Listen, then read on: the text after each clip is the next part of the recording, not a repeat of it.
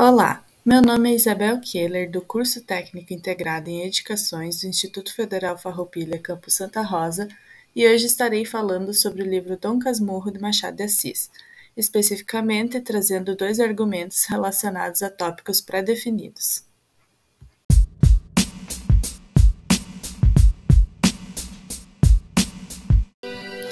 Tópico 1 Abordagem psicológica das personagens.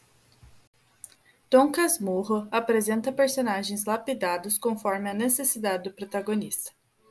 Apesar de trazer personagens complexos, a narração do livro é feita em primeira pessoa através dos pensamentos do protagonista Bentinho, de modo que a representação dos demais personagens é feita conforme for mais conveniente para provar a acusação final do protagonista, a traição de Capitu. Iniciando pela sua infância, Bentinho dá especial destaque à descrição dada por José Dias de que Capitu possuía olhos de cigana oblíqua e dissimulada, lembrando frequentemente o leitor dessa suposta dissimulação perante sua sinceridade. Em contraponto, o protagonista deixa claro seu intenso ciúme, como diz no capítulo 62, um sentimento cruel e desconhecido, o puro ciúme, leitor das minhas entranhas.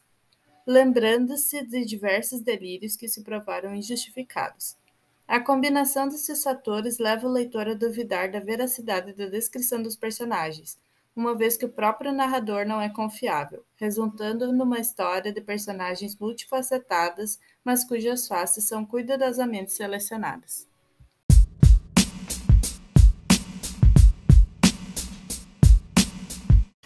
Tópico 2 Questões sociais.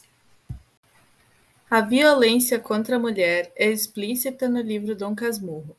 Em trechos como A vontade que me dava era cravar-lhe as unhas no pescoço, enterrá-las bem até ver-lhe sair a vida com o sangue, não a matei por não ter à mão ferro, nem corda, pistola ou punhal, e o último ato mostrou-me que não eu, mas Capitu devia morrer, mostram momentos que o protagonista Bentinho considera a violência e o feminicídio friamente sem qualquer forma de remorso.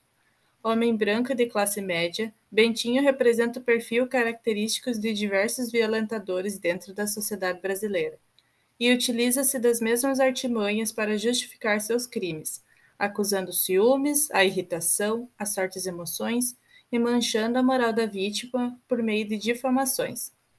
Capitu é ponto central da trama e também ponto central das acusações infundadas de Dom Casmurro, tendo muitas vezes que implorar perdão ao, me ao mesmo por crimes que nunca cometeu, e mesmo depois de casados, ter sua lealdade duvidada ao ponto de levar à separação do casal, forçando-a a se mudar sozinha com o filho para a Europa para que a reputação de Bentinho não seja manchada perante a sociedade.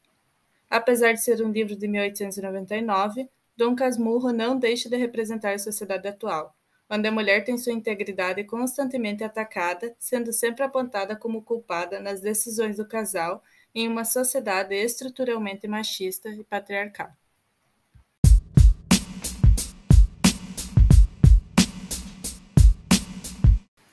Seria isso da minha parte e obrigado pela vossa atenção.